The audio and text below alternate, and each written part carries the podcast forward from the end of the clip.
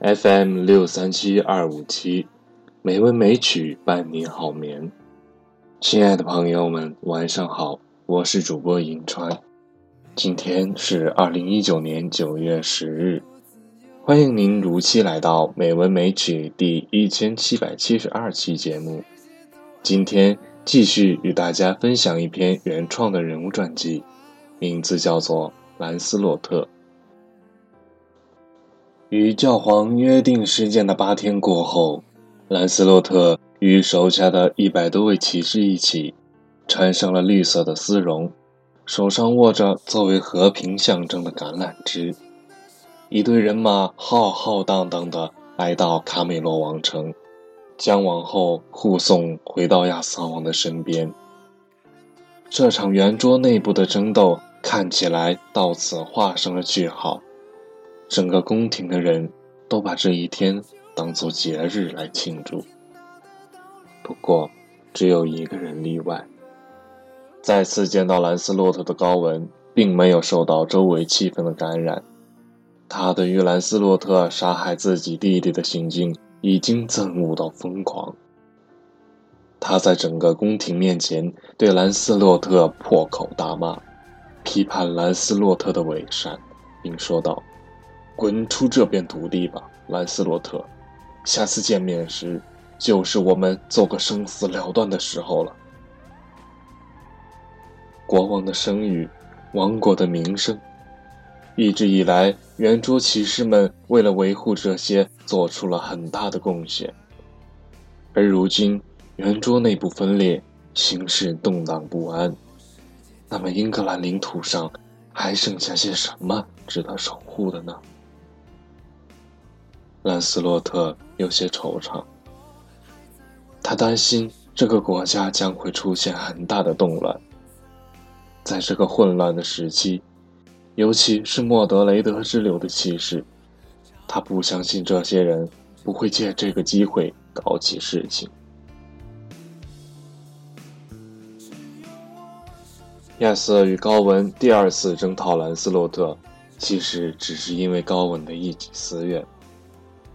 终于，兰斯洛特与高文两个人，在只有两个人的战场上互相凝视着对方，仿佛又用目光将对方看穿一样。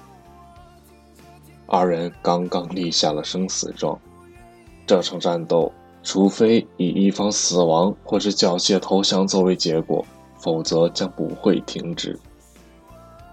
二人同时放马冲刺。高举着长矛，刺中了对方的盾。这一击看似没有造成伤害，但胯下的坐骑却因为经受了这猛烈的一击而倒地。高文有一个只有自己和亚瑟王才知道的秘密，那就是他曾经得到过圣人赐予的神秘力量。这种力量可以使他的力气随着太阳的高度增长。直至正午的时候，身上的力气甚至可以徒增三倍。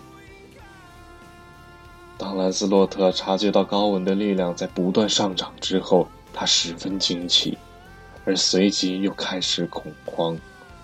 他明白了为什么高文有胆量对他，公认的圆桌第一骑士发起单挑。他担心自己会就这样败下阵来。二人的鲜血在战斗的场地上挥洒，落在地面上，绘成一幅诡异的图画。兰斯洛特知道自己正面交锋是无法与强化状态的高文抗衡的，于是一直采取着格挡周旋的方式。他的身体被高文刺出了许多处伤口，但这些伤口并没有让兰斯洛特倒下。围观的骑士们也稍稍为这位顽强的兰斯洛特捏了把汗。三个小时的周旋终于耗过了正午时分，高文的力气逐渐衰退，最终退回了自己原本的力量。而兰斯洛特抓住机会冲上前去，避开了高文的要害，给予其一记重击。高文侧身倒在了地上。再无爬起来的力气。他愤怒地质问兰斯洛特：“你为什么不直接杀了我？你这奸贼！如果你饶过我的话，我日后还会再来挑战你的。那么，到时候我们就再决斗一次吧。”高文用了三周时间疗伤，等伤口刚一痊愈，便立即披挂整齐，再次叫嚣兰斯洛特。不过这一战重复了上一次的结局，兰斯洛特再次成功周旋过了高文力量增长的时期，并抓住机会，精准地刺中了高文的旧伤部位。高文昏死了过去。这一次，高文用了一个月的时间才将伤口痊愈。可就在他打算与兰斯洛特再次开战时，莫德雷德造反的消息让他不得不随亚瑟王的军队撤军回国。今天的配乐是《烟火里的尘埃》，希望这首优美的音乐能够伴您好眠。今天的节目就到这里了，感谢您的收听，亲爱的朋友们，大家晚安。